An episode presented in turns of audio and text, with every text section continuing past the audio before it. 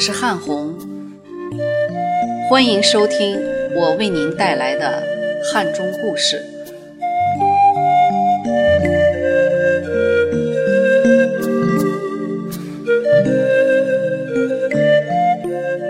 今天为大家带来季明先生的文章。有一种牵挂叫汉中面皮。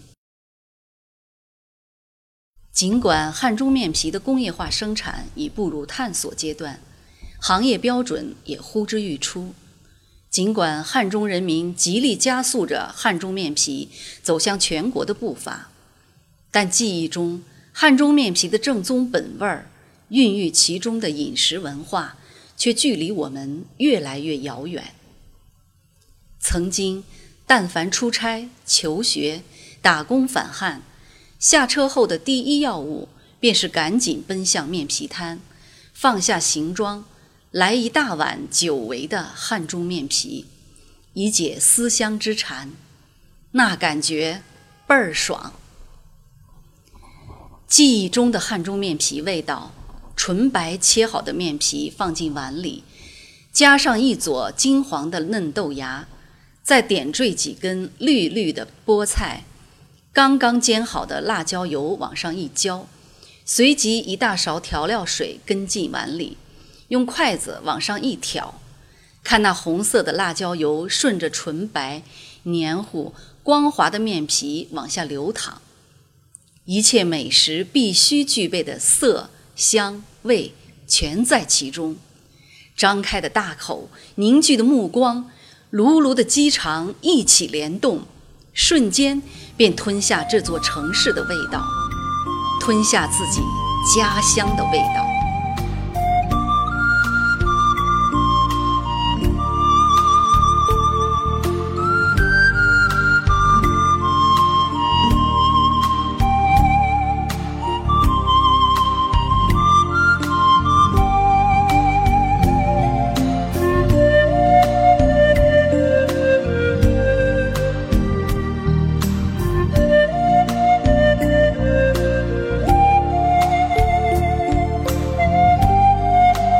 据汉中官方统计，汉中市全境从事面皮生产经营者已达两万余人，外出务工在全国各地从事面皮生产经营者已高达二十万人。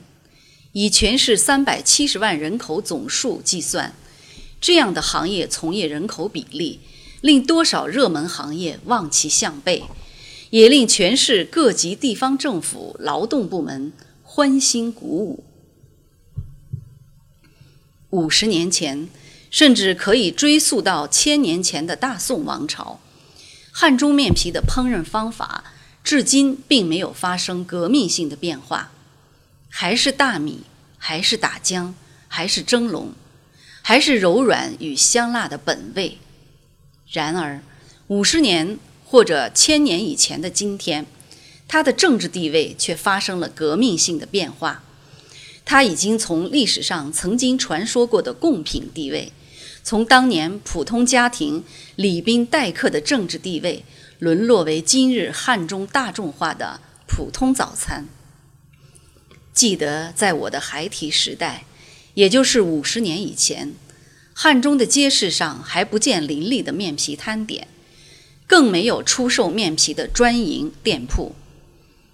那时的流行早餐是豆浆油条，是草鞋馍，是馒头，是甜稀饭，是浆水面，再奢侈点儿的便是葫芦头泡馍。但大多数人家的早餐是在家里凑合的。当时不少家庭流行的是两餐制。那时候汉中城里家家户户的厨房里，必备的用品与工具主要为。石窝子、石磨、面皮蝈蝈、筛 gi、泡菜坛子、大水缸、浆水盆、土灶、风箱、炉儿等等，真有点自给自足的味道。那时候家里蒸面皮，就感觉是在准备大餐，非重要时日不轻易而为。登门走亲串友，被主人面皮招待。是一件很光彩的幸事。我母亲在家蒸完面皮，每每让我们兄弟几个分头送往左邻右舍，可见面皮还真是拿得出手的馈赠佳品。家庭自蒸面皮其实是件很繁琐的工作，几天前便要泡黄豆、生豆芽，前一天要泡米，当天清晨便要早起用石磨将泡米磨成米浆。这些工作都是母亲一手操作的。即到开蒸之时，帮厨的便是我们兄弟几个。我的任务主要为火头军，土灶上并排两个大锅，旁边安装有风箱，燃料主要是稻谷壳，一麻袋也就五分一毛的样子。引火用爆花，一根火柴便有了熊熊火焰。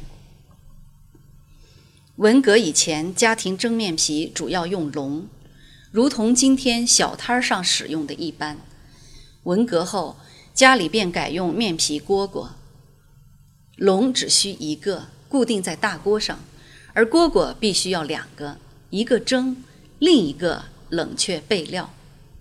蒸出的面皮经冷却后，抹上菜油，一张张依次扣在倒置的筛及背。使其进一步冷却。一旦完成，我们的心思便是等待，等待那开吃的美好一刻。这样的复杂程序，足以让面皮荣登家庭美食的宝座。这样的经历，足以让人倍感昔日面皮是怎样的美妙味道。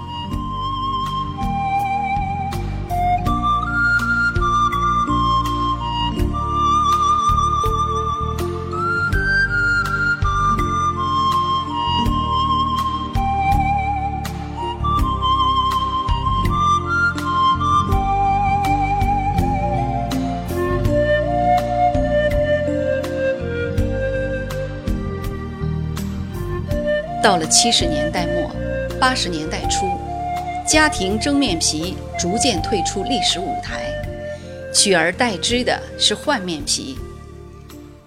这也是汉中面皮开始大规模走向商业化的开端。